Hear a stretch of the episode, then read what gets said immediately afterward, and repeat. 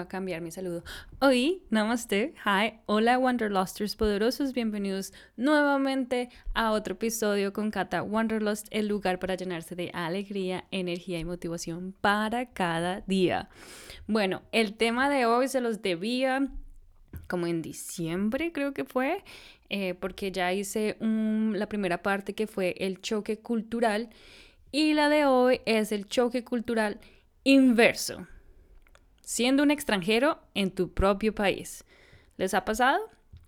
Bueno, el día de hoy les voy a explicar qué es las etapas de este y una historia que me pasó a mí y también unas soluciones, ¿vale? Recuerden ahí seguirme en Spotify, también seguirme en YouTube y porfa compartir porque compartirme me ayuda a crecer y a crecer juntos también. Bueno, entonces, esto es un precio del choque, este es el precio que tenemos que pagar los viajeros, de ser inestables y tener problemas emocionales. Pero, momento, eso no quiere decir que vamos a tener problemas mentales. No, no es así. Lo que significa es que vamos a tener de esos choques más emocionales más poco más seguidos, pero todo es temporal. ¿Ok? Todo es un momento de ajuste y de entender lo que está pasando a nuestro alrededor. ¿Ok?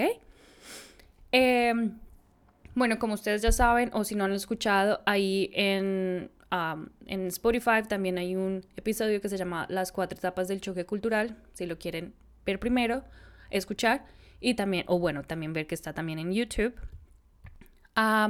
esta etapa cultural, la primera, que es cuando usted llega a un nuevo país, eh, hay cuatro etapas y la última es la de ajuste.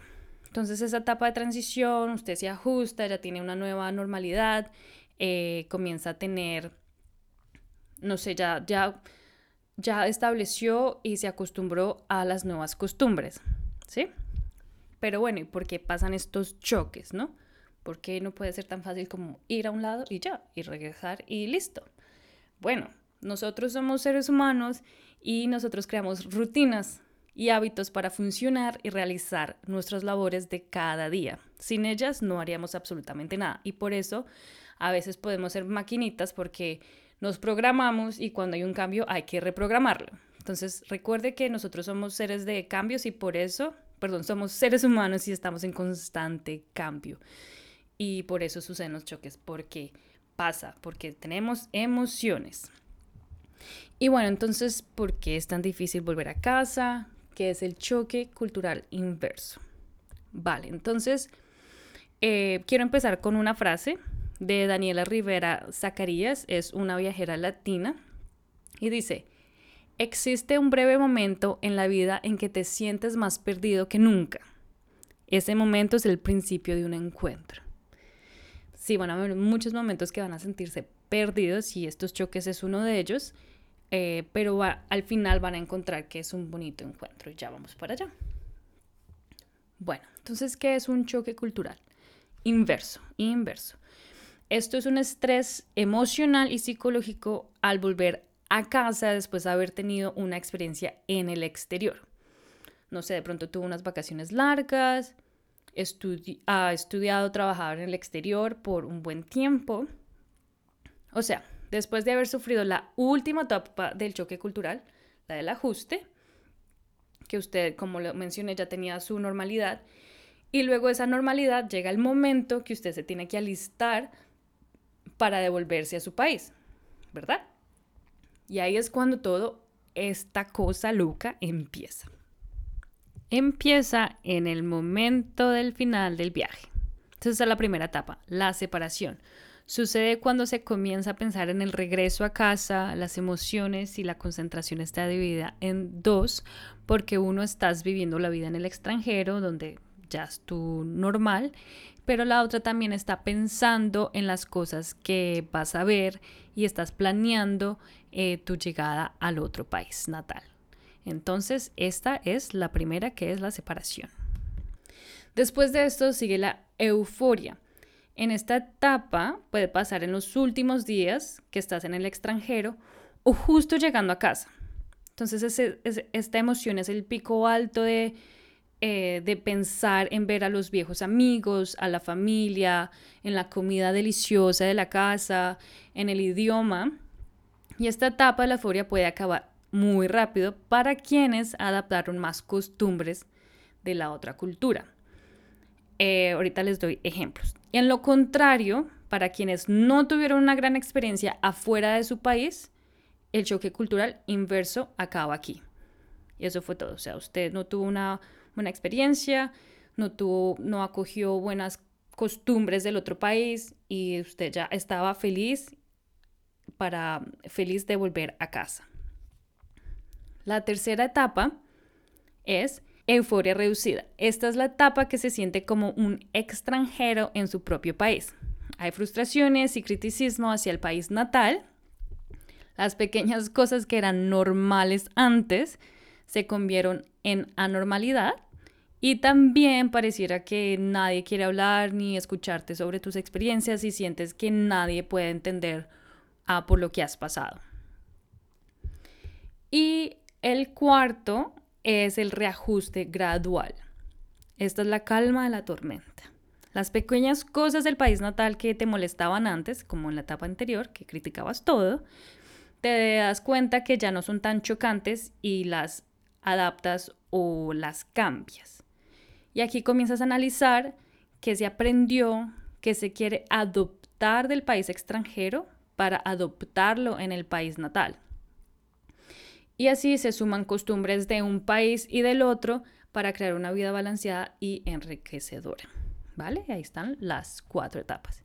Y les voy a contar mi super historia de mi choque cultural inverso. Entonces, imagínense. mi choque cultural inverso más fuerte fue cuando regresé de Austin, Texas, Estados Unidos, a Bogotá, Colombia. Yo viví allá por dos años con una familia americana. Yo fui au pair, o sea, niñera. Eh, amé mi tiempo allá, eh, la pasé increíble porque fue a una edad joven, entre los 19 y 21 años.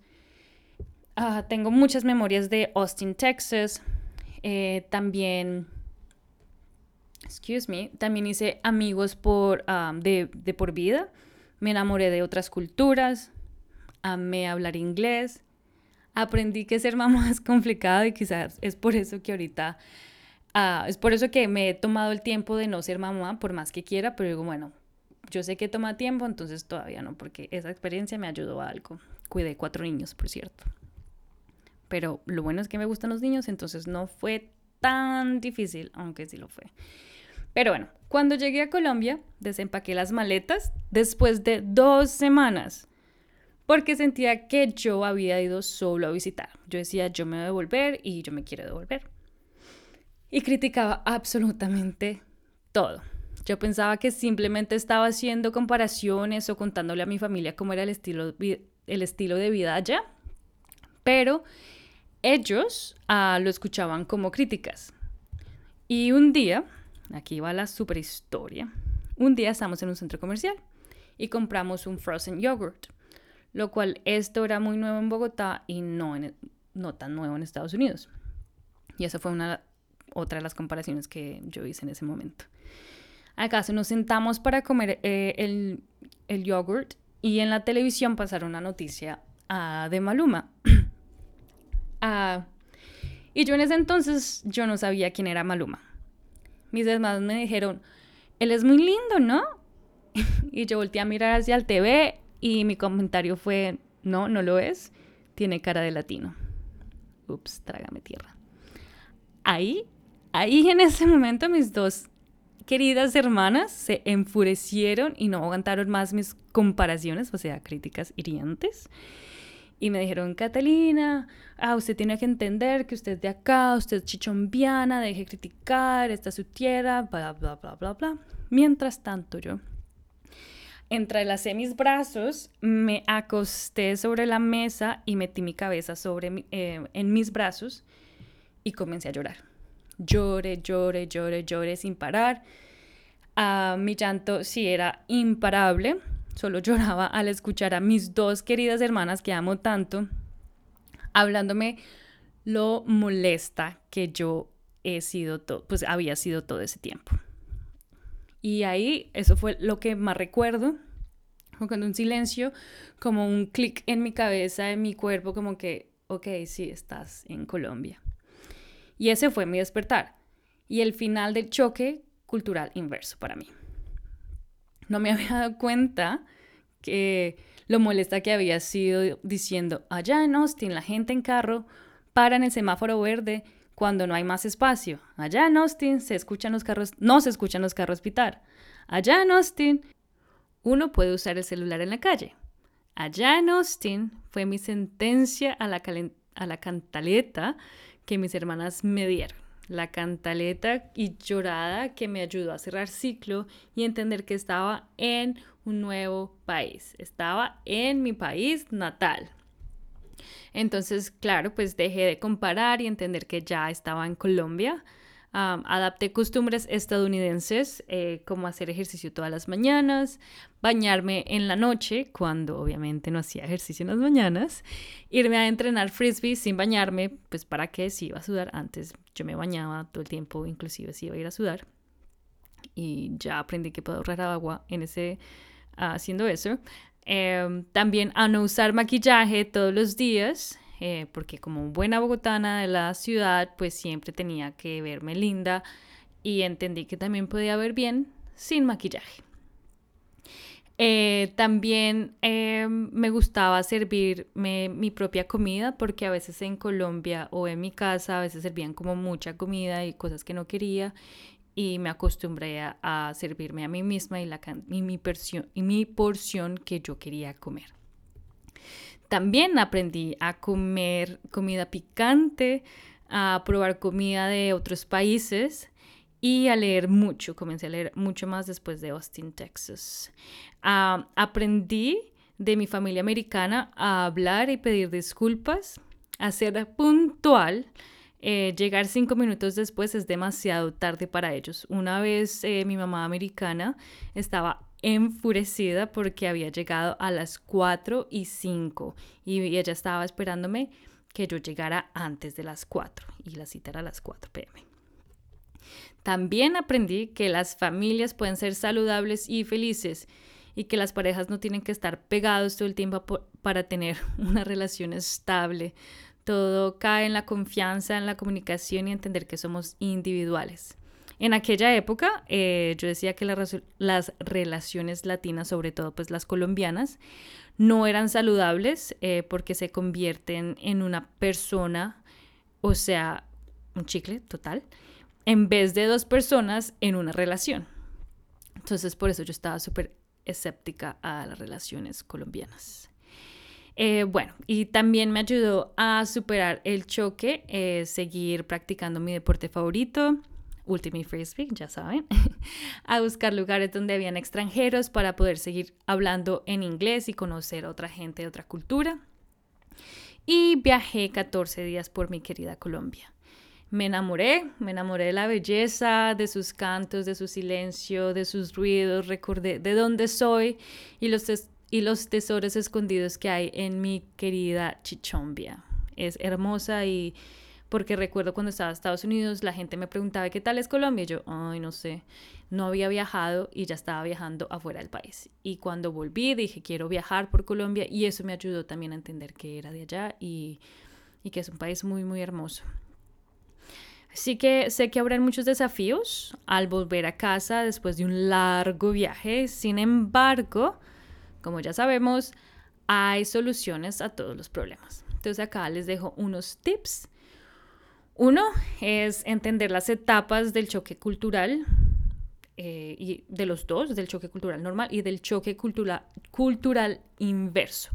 Y compartirlo con sus amigos y familiares para que eh, les ayuden a aterrizar y no tengan que esperar al regaño como me pasó a mí.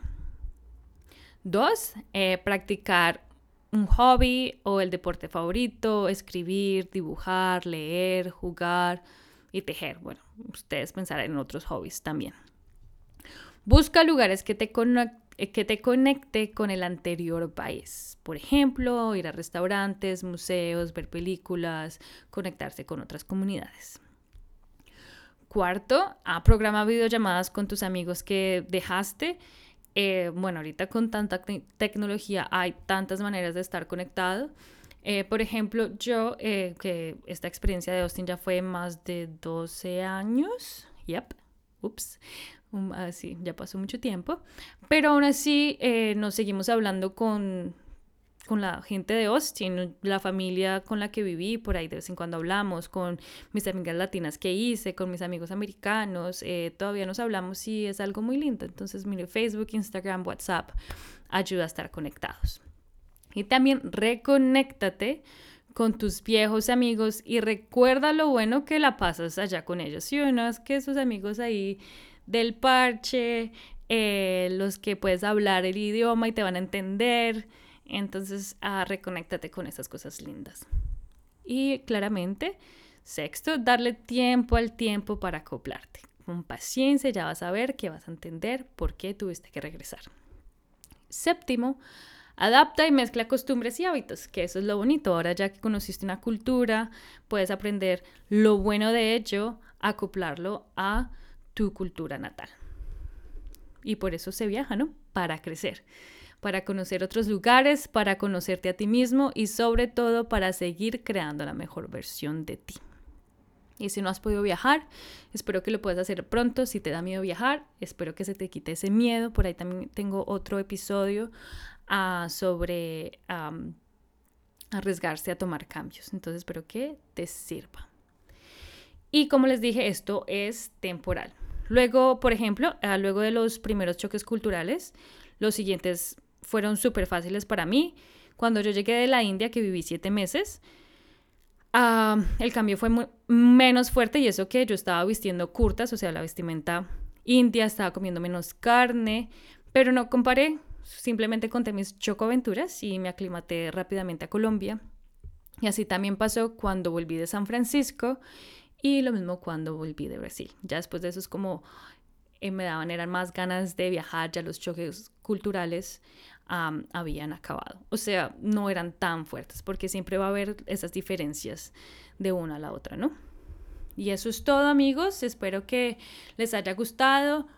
Porfa, comparte con tus amigos que están por regresar, ayúdalos a estar listos y evitar choques emocionales fuertes o compártelo con tu familia y amigos si eres tú quien está regresando pronto al país para que te ayuden a aterrizar suavemente. Listo chicos, espero que estén muy muy bien, poderosos. Dejen un comentario, ahí saben, en mi blog en catawanderlos.com, también en YouTube como Cata en Instagram, o sea, les tengo la variedad de formatos para que se comuniquen y compartan y podamos crecer juntos. Los quiero muchote y espero que tengan un súper lindo día. Sonríe.